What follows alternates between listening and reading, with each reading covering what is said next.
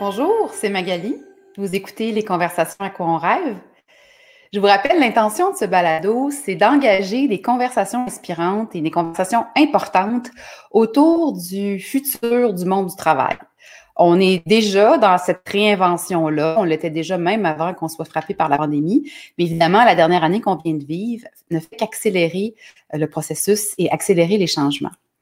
Euh, engager des conversations importantes, c'est vraiment euh, le cœur de ce que je fais tous les jours avec les organisations parce que d'abord et avant tout, il faut euh, communiquer, tenter de se comprendre pour ensuite pouvoir faire alliance et changer ou simplement collaborer ensemble pour pouvoir réaliser les différentes aspirations des organisations. Et c'est dans ces conversations-là profondes que les changements durables peuvent prendre racine. Donc, euh, ben, je vous encourage à, provoquer d'autres conversations. Et espérons que celle d'aujourd'hui pourra vous, vous inspirer. Je suis très heureuse d'accueillir mon invité, Jean-Julien Guyot. Allô, bonjour Magali. Salut, bienvenue, merci d'être là. Oui, merci pour l'invitation. Donc, euh, on te présente brièvement, puis on va parler euh, plus amplement de ce que tu fais avec euh, l'organisation avec laquelle tu collabores et puis, et, puis et, autres. Donc, Jean-Julien, tu es conseiller stratégique chez BMU Intelligence Augmentée. toi, dans ton passé, Jean-Julien, tu as un diplôme en, en, en marketing de l'Université de Montréal, puis tu as une maîtrise en application informatique. Euh, et là, tu collabores avec BMU comme conseiller pour euh, les aider à développer avec différents partenaires de recherche euh, la technologie et les applications possibles de ce que BMU offre. On va parler, on va prendre un temps pour vraiment descendre puis expliquer parce que c'est vraiment particulier et probablement relativement nouveau pour la plupart des gens. auparavant, œuvré dans l'univers des communications marketing et euh, au service des technologies. Donc, toujours l'espèce de pont entre communication, marketing et technologie. Puis, il y a une phrase dans ta bio que j'ai gardée pour la fin parce que je veux que tu nous, en parles un peu. Tu dis Jean-Julien sait qu'il ne sait rien. Par conséquent, il s'emploie à l'hybridation de pensée et de compétences. Alors, euh, j'aimais cette phrase. Premièrement, savoir qu'on ne sait rien, c'est déjà un gros statement. Donc, euh, je te laisse euh, peut-être nous donner quelques mots sur cette phrase que tu as cru bon mettre dans la bio pour euh, positionner qui tu étais? Alors, euh, ben oui, c'est euh, d'ailleurs c'est pas de moi, c'est d'un très vieux monsieur qui s'appelle Socrate. ah oui, d'accord. Donc, je sais que je sais rien de Socrate, effectivement. Oui, oui et, c'est surtout, je dirais, une, un état d'esprit, une façon de penser. je pense que chaque jour, réserve son lot d'opportunités, de, surprises, de découvertes, et, donc de rester ouvert euh, permet souvent de faire émerger euh, l'innovation, euh, la créativité, de ne pas penser que finalement ce qu'on a appris la veille est suffisant. Puis, puis la vie nous le démontre quotidiennement depuis, depuis un an. mais aussi nous, nous, le démontre sans parler de la pandémie tous les jours. Tous les jours, on a, on a, on a quelque chose à apprendre. Et puis, ce qui est d'autant plus intéressant maintenant, je pense, c'est qu'autant euh, à la fin de l'ère industrielle, on était très expert, très en silo, autant au jour d'aujourd'hui, on se rend compte que bah, l'apanage de la connaissance euh, est, remis un petit peu en question et qu'on peut tout apprendre. On peut être multiple aussi dans nos vies. Moi, je pense que ton parcours, le mien, celui des personnes avec lesquelles tu échanges aussi, illustre cette réalité. Au début, j'ai étudié en philosophie hein, euh, au tout début de mon parcours. Je me suis même permis, il y a une couple d'années, d'étudier en ostéopathie. Euh, fait que bref, en fait, euh, plus on apprend, plus on devient hybride et plus on peut faire émerger justement des, du sens, des liens et des opportunités. Ce que j'aime dans le savoir qu'on sait rien, c'est aussi la posture du regard de l'explorateur, donc le, le, canevas blanc, tu sais, quand on a une interaction. Donc moi, quand j'aborde la conversation avec toi, euh, bien qu'évidemment j'ai l'intention d'y contribuer, j'essaie d'arriver sans, sans, préjugés, sans, pré, sans préétabli, parce que des fois on croit qu'on sait, puis c'est ça qui nous bloque à recevoir la nouveauté. Donc c'est aussi une posture pour vraiment pouvoir être à l'écoute de l'autre. Oui, puis je trouve que c'est un bel effort euh, qu'on devrait s'obliger peut-être à faire plus souvent.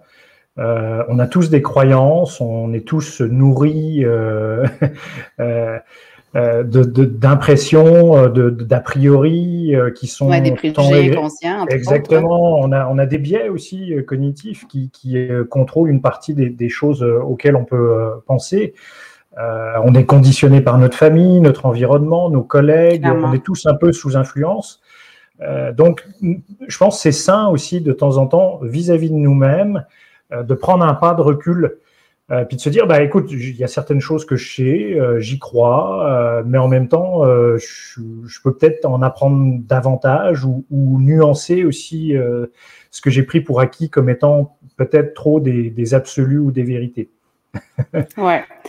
Avant qu'on tombe dans ton, dans ton rêve, puis qu'on on descende justement à toute cette belle euh, conversation autour du cerveau et des, des émotions et d'éclairer les consciences, euh, comme à tout le monde, je t'ai demandé de, de, de, Je te pose la question brise-glace, donc c'est-à-dire, euh, y a-t-il un objet que tu gardes précieusement par symbolisme ou par attachement affectif? Donc, un objet que tu gardes depuis longtemps. Euh, alors, bah, oui, contre toute attente, euh, j'ai toujours un petit carnet et un crayon avec moi. Euh, c'est tout simple, rien de technologique, euh, mais ça a l'avantage de ne pas avoir besoin d'être chargé. Euh, mhm. de rarement tomber en panne, de peu prendre de place, de pas biper dans les portiques d'avion. De... Enfin bref, il y a, beaucoup d'avantages à avoir un petit carnet. Et puis souvent, c'est tout à l'heure, on parlait de prendre un petit peu de recul. Je, me suis rendu compte avec les années que d'écrire, euh, moi, c'est pas des romans hein, que j'écris, c'est vraiment plus des pensées ou des, des, notes ou des idées en vrac. Euh, mais ça permet justement, ça favorise cette, cette, distanciation un petit peu et ça nourrit cette réflexion. Donc mon petit carnet est toujours avec moi. Donc toujours un carnet avec toi et je comprends que tu les gardes ces carnets-là. Oui, alors mon, mon sous-sol euh, en est rempli. OK. un jour, tu pourrais mettre bout à bout les carnets, puis tu aurais peut-être euh, ton parcours d'une certaine manière à un certain niveau. Oui. Donc, sans plus tarder, toi, ton rêve, c'est de mieux connaître le cerveau pour éclairer les consciences. Donc, quand on parle de mieux connaître le cerveau, on parle entre autres de mieux comprendre l'aspect émotionnel des humains. Je te laisse nous l'expliquer euh, plus haut niveau, puis on va descendre euh, doucement, et, puis au passage expliquer euh, en quoi BMU travaille dans, ce, dans cette recherche-là. Parfait. Ben oui, ce cerveau, ce grand inconnu, euh, en fait, les découvertes qu'on fait sur euh, le fonctionnement de notre cerveau sont plutôt récentes. Hein. Euh, mm-hmm. Je pense qu'on peut parler à peu près d'un gros siècle si on, si on fait des, des, grands ensembles. Euh, mais finalement, c'est un petit peu l'ordinateur central euh, de tout ce qui nous donne, je dirais, la capacité de vivre, mais aussi la relation avec le monde extérieur, la relation avec la construction de la réalité qu'on s'en fait. et donc, moi, ça m'a beaucoup surpris de me rendre compte, puis on parle beaucoup euh, d'actualité de santé mentale aussi, euh, et ça m'a beaucoup surpris finalement que dans mon parcours euh, professionnel ou académique, ce soit pas une variable qui soit considérée euh, comme étant importante. et de ce point de vue-là, moi, je me, je me, suis dit, ben, c'est dommage de passer à côté de ça parce que finalement, tout passe un petit peu par, par cet organe fabuleux. Bon, après, on peut nuancer, il y a plusieurs cerveaux. Euh, on pourra discuter de ça. Il paraît qu'on a plein de neurones dans les intestins aussi. Effectivement. Mais je te rassure, Jean-Julien, pour les derniers parcours euh, de développement de leadership que j'ai fait dans la grande entreprise, on avait un chapitre, on avait un bout de module sur euh, la compréhension très de base, mais quand même euh, les B à bas de la compréhension du cerveau, les mécanismes de, survie, tout ça, puis de comment ça pouvait conditionner nos, comportements et aussi notre, perception du monde extérieur. Mais tu as raison que c'est comme un, un sujet moi, je suis convaincue que dans 100 ans, 200 ans, on, va regarder derrière puis on va dire, mon Dieu, qu'ils ne savaient rien à cette époque-là. Puis c'est vrai qu'on ne sait pas grand-chose encore. Alors, on, rebondit sur ce qu'on disait. Oui, on sait qu'on ne sait rien. Et ce qui est, ce qui est d'autant plus pertinent sur le cerveau, c'est qu'on en apprend vraiment tous les jours. Puis pourquoi? pourquoi toi, tu rêves qu'on le, qu'on le connaisse, qu'on le comprenne mieux? Parce que tu dis pour éclairer les consciences. Donc, oui. Dans quel but, là? Alors, il y, a, y a, effectivement une euh, variable euh, intéressante dans, dans, le cerveau. Ce, ce t'en as mentionné, euh, t'en as fait mention tout à l'heure, c'est les émotions. Alors, euh, les émotions, elles se vivent partout dans le corps. Hein. on peut transpirer, on peut avoir le, cœur qui s'accélère, on peut avoir des picotements. bref, c'est très physiologique les, émotions. Sauf que tout ça, c'est euh, en relation aussi avec des informations qui sont colligées et interprétées euh, par le cerveau. Donc, ce qu'on a l'habitude de dire, nous, c'est emotion drive action, c'est-à-dire que des émotions découlent des actions.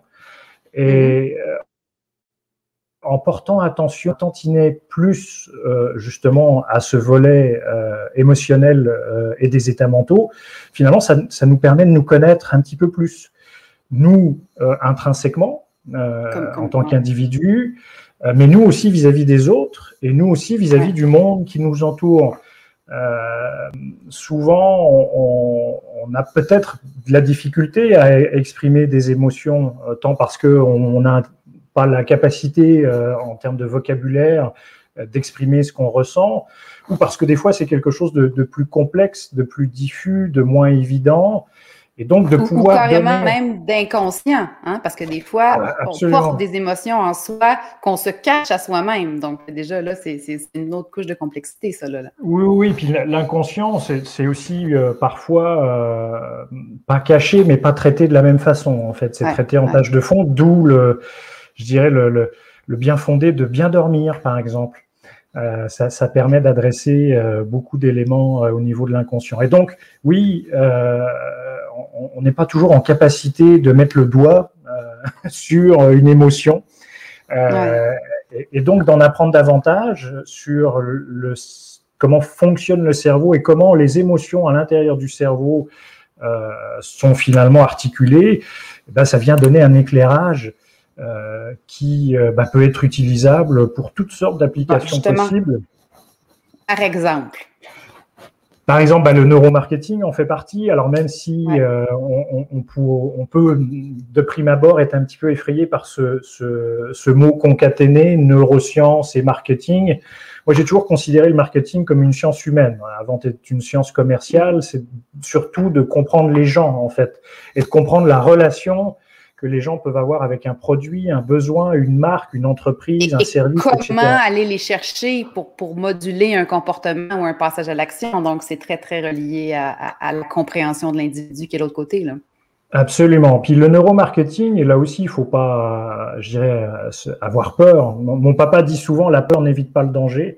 Je pense qu'il a raison. Je pense que la, la, peur n'est pas quelque chose qui doit, au XXIe siècle, euh, nous, euh, nous arrêter. Par contre, elle doit nous donner un réflexe de vigilance et, de faire attention, c'est clair. Euh, mon point par rapport à ça, c'est que dès lors qu'on a un cerveau qui fonctionne un tantinet correctement, puis qu'il y a un stimuli qui soit visuel, olfactif, auditif, euh, ben on peut euh, mesurer ce qui se passe au niveau émotionnel euh, dans le, la tête d'un individu. Et donc les applications sont quasiment infinies. On parlait du neuromarketing, mais en fait on travaille chez BMU en particulier depuis une couple d'années sur des attributs de déclin cognitif. Donc c'est malheureusement un petit peu ce qui comme l'Alzheimer, euh, mettons, des trucs comme ça? Exactement, l'Alzheimer, la démence, ou euh, sans parler de pathologie avérée, mais euh, un vieillissement inévitable dû à, à, notre expérience dans, dans, la vie qui, qui s'agrandit. Et donc, nos outils permettent en particulier, si on prend le cas d'Alzheimer, de mieux comprendre la, la maladie, et surtout d'adresser des, contre-mesures qui vont aider euh, le patient euh, à mieux vivre. Euh, donc, mieux répondre aussi à ses besoins, aussi, hein. eh ben, à son besoin de bien-être et besoin d'être compris. Ouais. Oui, puis pas juste lui, on pense souvent au patient, mais le patient est jamais seul. il est entouré par une famille, il est entouré par des proches, il est entouré par des, personnes soignantes du, issues du milieu médical. Donc ça vient contribuer pas juste au bien-être de la personne, qui est le, but absolu, mais aussi au bien-être des personnes qui l'entourent. Euh, et concrètement, ben là, sans rentrer dans les détails, mais on a, on a publié beaucoup de, euh, beaucoup de publications scientifiques dans ce sens-là, et puis on a vu que euh, la, connaissance fine des émotions par mesure neuronale nous permettait d'ajuster, je dirais, des, des, des soins à destination de ces personnes-là, par exemple. On a d'autres ben, applications. Hein. Oui, il y a plein d'autres applications, mais j'aimerais ça peut-être parce que pour que les gens puissent un peu saisir, euh, là, on parle de ça, puis là, le monde va se dire, OK, mais comment ils font? Comment on fait? Donc, vous avez une façon, là, avec une, une technique, un outil. Euh, veux-tu nous parler du, du, Puis après ça, on pourra parler peut-être de d'autres applications, mais que les gens puissent voir un petit peu, euh, on n'est pas dans la il y a un truc très concret là, qui, est mis en application. Oui, c'est ça. C'est vraiment pas de l'ésotérisme, hein, puisque nous, on, travaille très étroitement avec euh, BMU, euh, travaille très étroitement avec des, laboratoires de recherche universitaires, euh, parmi ceux de, l'Université de Montréal, de McGill, de l'UCAM. et ces dernières années, donc, ce qu'on a développé, c'est grâce à l'intelligence artificielle et ce qu'on appelle à l'apprentissage profond, des algorithmes, donc des, des, lignes de code, si je puis dire, euh, articulé autour d'un outil de mesure. Euh, donc l'outil de mesure, c'est un casque neuronal. Donc c'est comme un casque de bain qu'on vient tout simplement mettre comme une, une casquette sur la tête, avec lequel il y a des électrodes sèches qui euh, ont la fonction de collecter l'électricité euh, qui s'échappe de notre cerveau tous les jours. Euh, souvent, on dit à la ceci, juste pour préciser, là, ça fait pas mal. Ça ne ça n'émet pas de choc électrique. Hein, c'est un capteur tout, tout subtil. Mhm. Exactement. C'est des euh, capteurs qui vont à faible euh, impédance être capables de mesurer le, le, très bas niveau d'énergie électrique euh, qui est produit en permanence par notre cerveau dans différentes zones du cerveau et qui correspondent finalement à différents états mentaux et différents états émotionnels. Donc c'est ça qu'on collecte. Mais ça, c'est pas nouveau. On n'a pas inventé ça. Ça date de 1930, les, ce qu'on appelle les, les, EEG, donc c'est euh, électroencéphalogramme. Donc c'est la lecture des activités électriques du cerveau. Là où nous, en fait, on a, je dirais, BMU a amené quelque chose, c'est justement cette capacité de déterminer euh, un, je dirais, une grande variété euh, de, champs émotionnels. On connaît les émotions de base. Hein, je ne sais pas si vous avez vu le, film Sans dessus dessous euh, de, Pixar.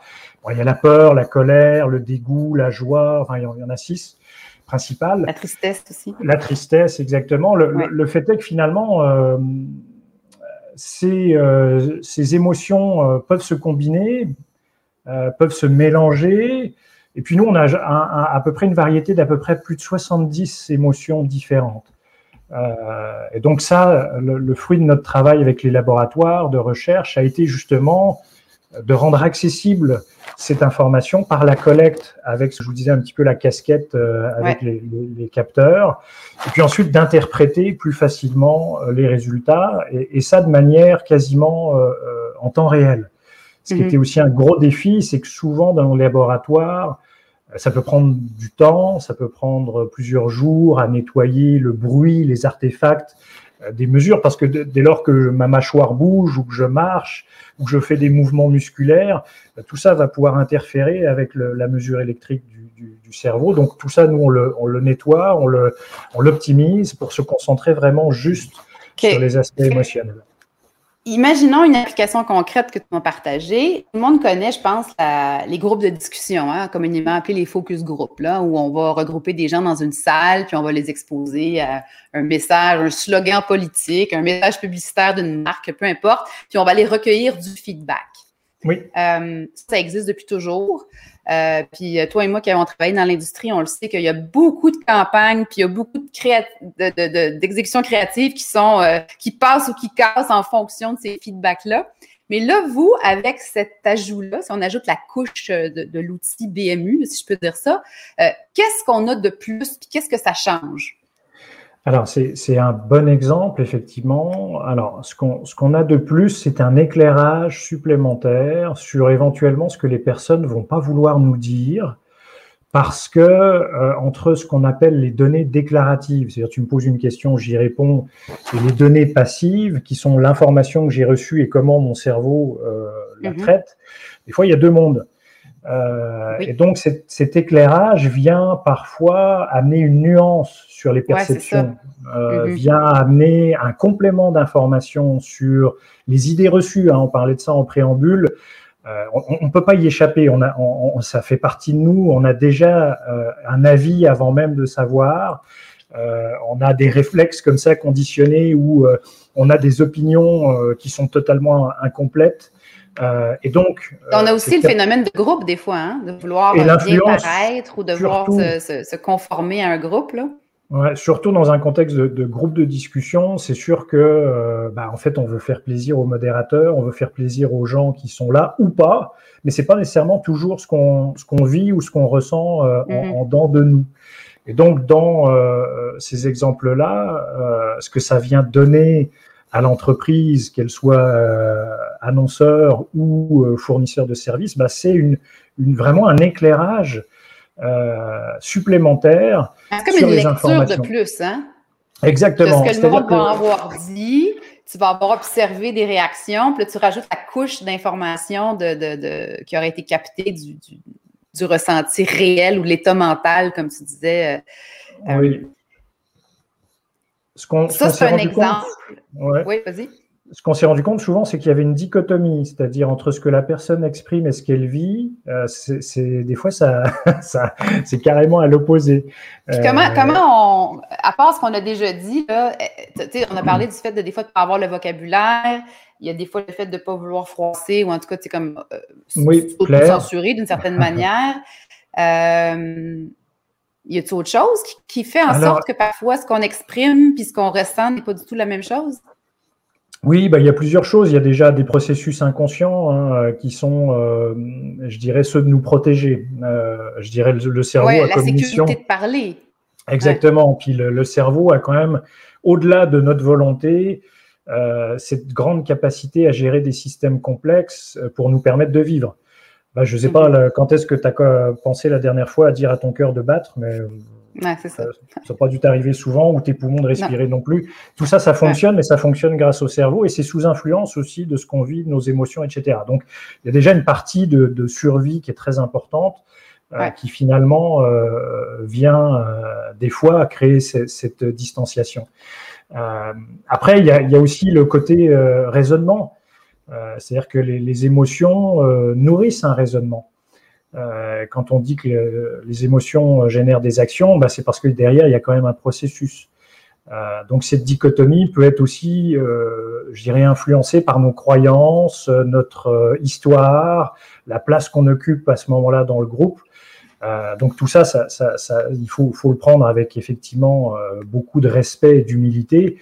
comme je le mm. disais, ça n'est qu'un élément supplémentaire de lecture des relations qu'on peut avoir, par exemple, dans un focus group.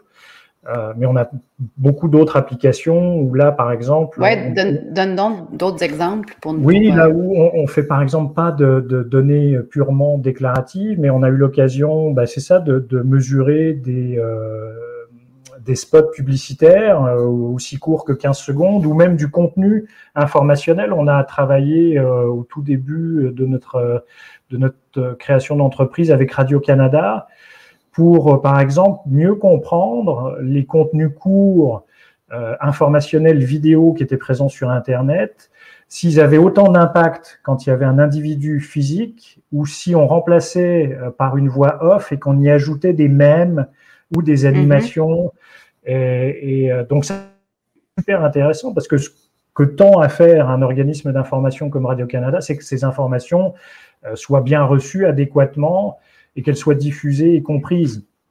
c'est évidemment, si je comprends bien, en mesurant les deux, ça leur a permis éventuellement de faire des choix en fonction des, résultats. Donc, ça, peut orienter des stratégies, des. Totalement, c'est ça. On a, on a benchmarké un contenu euh, similaire en, termes de fond, euh, mais différent en termes de forme.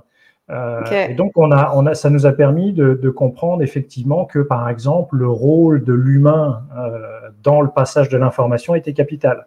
On pouvait pas juste mettre des, des petites animations et des mèmes, mais qu'un mix des deux était intéressant parce que le mème va activer l'attention, va activer l'engagement.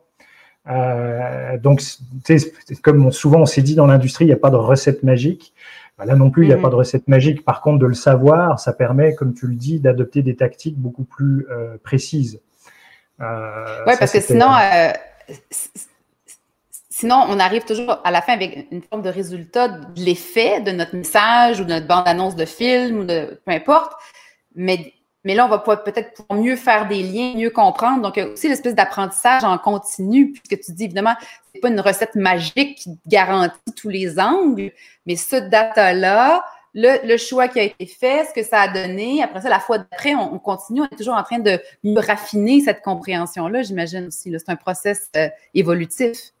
Oui, bah comme on le, on si on fait la boucle avec les focus group, c'est un peu ça, c'est-à-dire que post-campagne, on veut savoir, on veut mesurer, on veut évaluer pour éviter de refaire les mêmes erreurs ou au contraire être dans l'ouverture de s'améliorer. Et là, c'est un peu la même logique, clairement.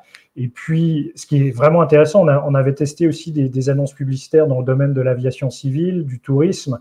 On s'est rendu compte que euh, il y avait certains attributs de marque qui étaient euh, stressants ou anxiogènes euh, pour le consommateur. Donc, par exemple, de montrer des photos, enfin des, des, scènes à l'intérieur d'un avion, dans la cabine, était souvent source de stress, alors que la personne n'achète pas l'avion. Lui, ce qu'il achète, c'est une destination. Elle achète le, voyage au bout. Ah oui, mais, mais, mais l'annonceur en question, lui, se définissait beaucoup par le mode de transport. Et, donc, hmm, euh, c'est challengeant pour une entreprise de se faire dire, ben, en fait, oublie euh, le moyen de transport, même si c'est la genèse de, de, ton entreprise, mais concentre-toi sur ce qui crée de l'émotion, c'est-à-dire ben, la destination. Euh, donc ça, c'est des exemples qu'on peut euh, effectivement euh, utiliser. On en a fait d'autres très trivialement sur du parcours de navigation Internet, par exemple sur de la, de la soumission en ligne. Et là, on s'est rendu compte que malgré les efforts de bonne volonté d'experts de, en, en, interface utilisateur ou en expérience utilisateur, malgré le respect des règles de l'art, eh bien l'expérience émotionnelle et de l'état mental du participant ne reflétait pas du tout ces efforts-là. Et que la personne était prise, le participant était pris comme euh, à, quitter euh, le, site parce que euh, pour lui c'était trop. En fait, il était, il mhm. était dans un dead end alors que ça respectait les règles. Donc là, ça, ça a T'imagines la valeur ajoutée? T'imagines de savoir ça, puis évidemment, et d'agir en conséquence? les gens, sinon tu peux passer le reste des dix prochaines années à faire exactement la même chose sans aucune conscience que ton intention n'est pas rencontrée. Donc, c'est vraiment une, belle. Euh, mais j'aimerais ça que tu nous reparles parce que, tu sais, tu sais, hein, je, même si on est dans le futur du monde du travail, j'ai euh, le côté humanitaire très fort. J'aimerais que tu nous parles de d'autres exemples euh, concrets de cette lecture-là des états mentaux, des émotions, à quelle autre euh, utilisation euh, humanitaire ou humaine, si je peux dire, ça peut, ça peut être utilisé? Oui, alors. Ben, ce qui existe ou ce qui pourrait exister, hein, parce qu'évidemment. Euh, exactement. C'est sûr que on peut tout faire aujourd'hui. Par contre, on, souvent, on, se heurte à, des paradigmes qui doivent évoluer. C'est un peu ça le, Comme quoi, challenge. Ben, par exemple, la psychologie. Ouais on sait que d'amener ces éléments-là, euh, par exemple, euh, dans les mains d'un psychologue, pourrait créer de la valeur. Parce que entre deux séances, par exemple, le, patient pourrait lui-même, avec son équipement à la maison, euh, mesurer son état mental, ses émotions, et finalement nourrir, par exemple, un document de suivi entre deux mhm. séances avec son thérapeute. Le problème, c'est que bah, c'est des données très sensibles, euh, c'est des données très intimes. Et donc, il faut réfléchir à comment. Il y a des éthiques en arrière, il y a des questions éthiques ici. Là. Beaucoup, nous, on est, on est toujours euh, assujettis à, de l'approbation avec nos partenaires de recherche et la validation par des comités d'éthique. Mm-hmm. Ce qu'on veut, hein, on ne veut pas se défaire du tout de, ça parce que c'est crucial. On a déjà assez de données comme ça de, sur nous qui qui s'échappent euh, toutes les semaines des entreprises avec lesquelles on transige. Donc là, les données émotionnelles, c'est quand même, euh, c'est quand même sérieux. Donc on, on, veut se prévaloir de ça. Si je reviens sur l'exemple, en psychologie, ça pourrait être très intéressant non seulement pour le thérapeute, mais aussi pour le patient, d'être capable de se gager dans certaines situations de stress, d'angoisse ou de questionnement. Et euh, malheureusement, bon, bah, au jour d'aujourd'hui, c'est pas possible de le faire parce que les, les, prérogatives des ordres professionnels ne nous permettent pas, par exemple, d'offrir ça. Euh, souvent, on, on, on, passe un petit peu par derrière, euh, on passe par la porte d'en arrière, et puis on arrive à faire ce type euh, de projet-là dans le cadre de projets de recherche. Et si on veut le déployer à grande échelle, c'est sûr que souvent, c'est plus long. C'est plus compliqué. plus compliqué. dans ce que tu dis, si tu me permets, Jean-Julien, c'est que Bon, le phénomène d'intelligence émotionnelle, tu sais, en gros, là, c'est de je, je, suis en contact avec moi, je suis conscient de mes émotions. Déjà, ça, c'est déjà un premier pas. Puis tout le monde, on n'est pas conscient de tout. Je, les, je, suis capable de les interpréter, de les comprendre. Puis éventuellement, je vais, je vais moduler mon comportement. Mais cette, euh, cet ajout-là dont tu parles, moi, j'ai fait une blague quand on avait parlé au préalable. Je me disais, imagine en thérapie couple tu es en thérapie, coupe homme, monsieur, madame avec le thérapeute, et puis là, il y a une question, ben, entre ce que j'énonce et ce que j'ai dans mon état mental, ah non, non, tout va bien, mais en fait, je suis terrorisée. Ben, si on, est, si on était capable d'avoir une conversation totalement authentique parce qu'on met ça en avant, évidemment que c'est hyper euh, euh, confrontant peut-être, mais imagine l'avancée la, possible, tu si on avait ces, ces, cet éclairage-là complet. Parce que je parle ici simplement même des, des éléments que c'est pas qu'on veut les cacher, c'est qu'on n'en est même pas conscient. Donc, on, l'étouffe ou on, on, peut quand même mettre des mots. Donc, on n'en tient pas compte si on n'est pas capable de la, nommer. Euh, tout à fait. Puis, puis c'est le rôle d'un bon thérapeute, c'est d'être capable de faire prendre conscience à, à, son euh, patient de certaines choses qu'il a en lui, euh, et, sans lui donner de réponse. Hein, en fait, c'est ça. Mais, mais imagine si le casque pouvait amener cette ouverture de plus puisqu'il y a quand même une limite à la capacité à questionner un client pour le faire prendre conscience de certains états mentaux. Exactement, c'est ça. C'est-à-dire que l'idée qu'on avait par rapport à ce type de, de, besoin-là, ce serait aussi, parce qu'on sait qu'au Québec en particulier, euh, mais je dirais dans tout l'hémisphère nord, euh, je dirais même mondialement, parce que les, problèmes de santé mentale ne sont pas propres aux pays industrialisés. Euh, mais je veux dire, si on avait exactement cette capacité qu'on pouvait remettre à l'individu de mieux se connaître, d'où un petit peu l'idée de la thématique d'aujourd'hui d'éclairer les consciences. Euh, mhm. probablement qu'on serait un peu mieux outillé pour, pour en société fonctionner, euh, je dirais, un peu mieux. Euh, ça, c'est évident. après, c'est sûr qu'il y a des besoins, je dirais, prioritaires hein, qu'on veut, qu'on veut couvrir. La santé mentale en fait partie, euh, des pathologies euh, comme l'autisme ou des déclin cognitif en, sont d'autres. Excusez-moi, d'ailleurs, c'est pas une pathologie l'autisme, euh, autant pour moi, c'est un état de fait. Mais tout ça, tout ça pour dire que oui, c'est plus on est connaissant de qui on est, meilleur on, devrait être. Ben, je, t'écoute puis je me dis, même je, verrais des éventuelles répercussions dans en, en développement de l'apprentissage des leaders, tu sais, pour, pour se connaître, pour, pour être conscient de leur impact sur les autres. Euh, ça, ça serait une, une, une utilisation. On a parlé de l'aspect commercial, tu sais, des messages publicitaires et compagnie, mais ça serait très, très puissant dans cette, euh, dans cette optique-là là, du développement des leaders, puis de, de, leur faire prendre conscience de euh, intention versus impact, tu sais. J'ai une intention quand j'agis comme ça, mais quel, quel impact j'ai réellement sur mon. Oui, puis, de le faire en, en réciprocité, c'est-à-dire qu'on aurait, toi, chez toi, euh, un, un, outil de mesure qui pourrait être effectivement un casse neuronal, mais l'assistance à laquelle tu t'adresses aussi, pourrait avoir. bien sûr. Exactement. Et puis que là, il y a une vraie relation, je dirais, qui va au-delà des mots, qui est plus dans le cœur et l'esprit.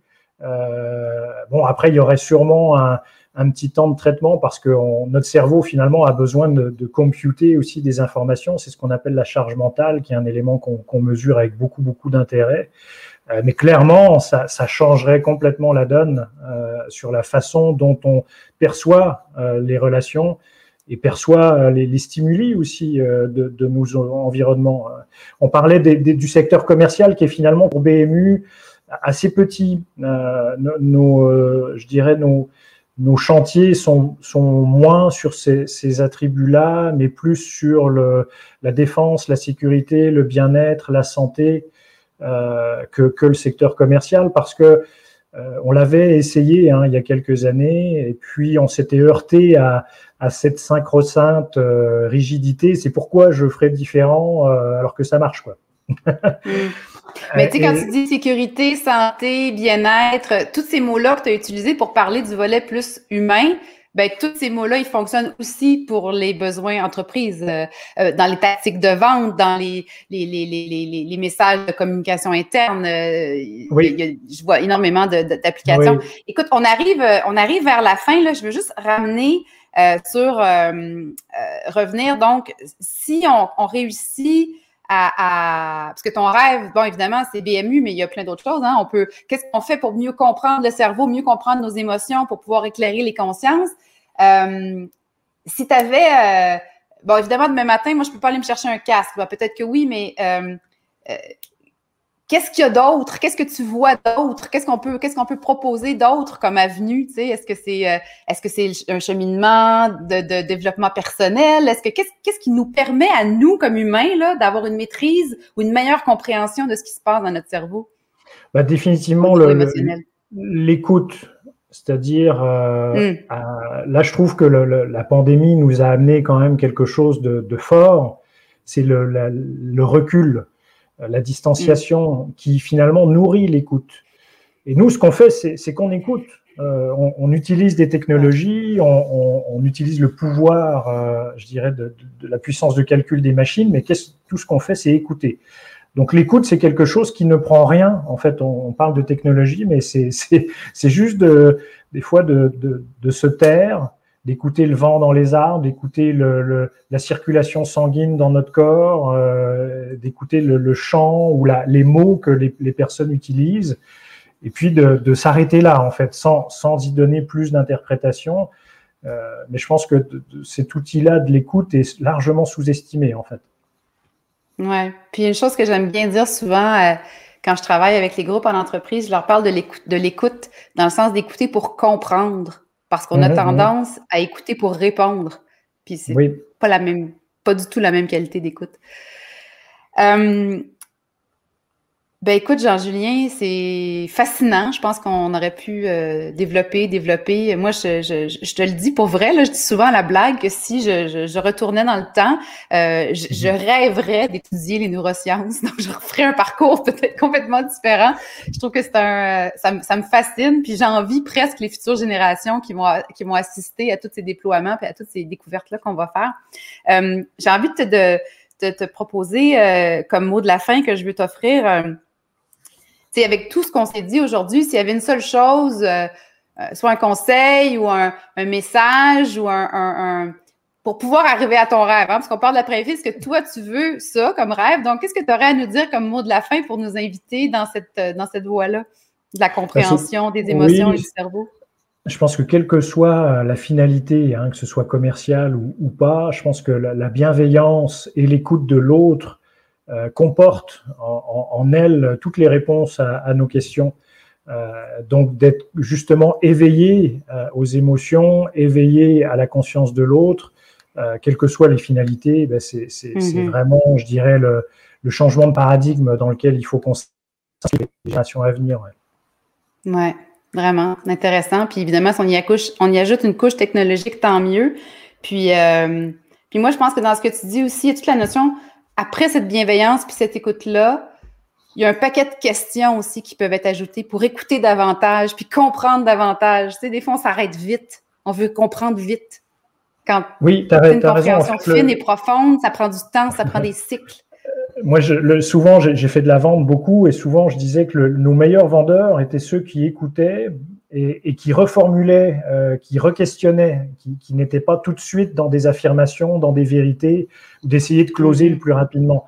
Euh, et donc ça, c'est quelque chose qu'on peut, la vente, euh, la, PNL de la vente est quelque chose de, très fort. Hein, la programmation neurolinguistique commerciale, c'est quelque chose d'extrêmement puissant, mais ça passe beaucoup, c'est ça, par reformuler des, des, des questions, euh, des réponses qui sont des questions, euh, nourrir la relation. Plus, le, plus la relation est forte, plus elle est durable, plus elle est nourrie, plus elle devient riche. Euh, donc c'est un peu ça. Puis c'est là qu'on revient avec ta, ta, prémisse de départ, d'arriver avec une espèce d'état d'esprit. Je sais que je ne sais rien. Parle-moi, nourris-moi. Je suis curieux. Je n'ai pas d'a priori.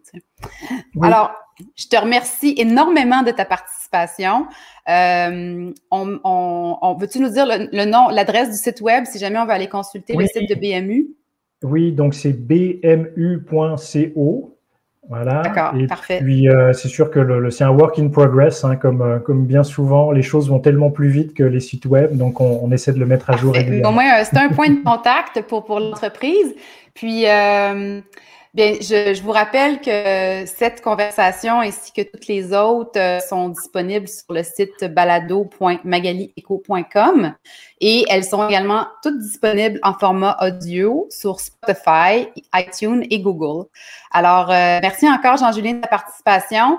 Puis, euh, ben, bonne suite à cette belle tête sur laquelle tu collabores. merci, prends soin de toi.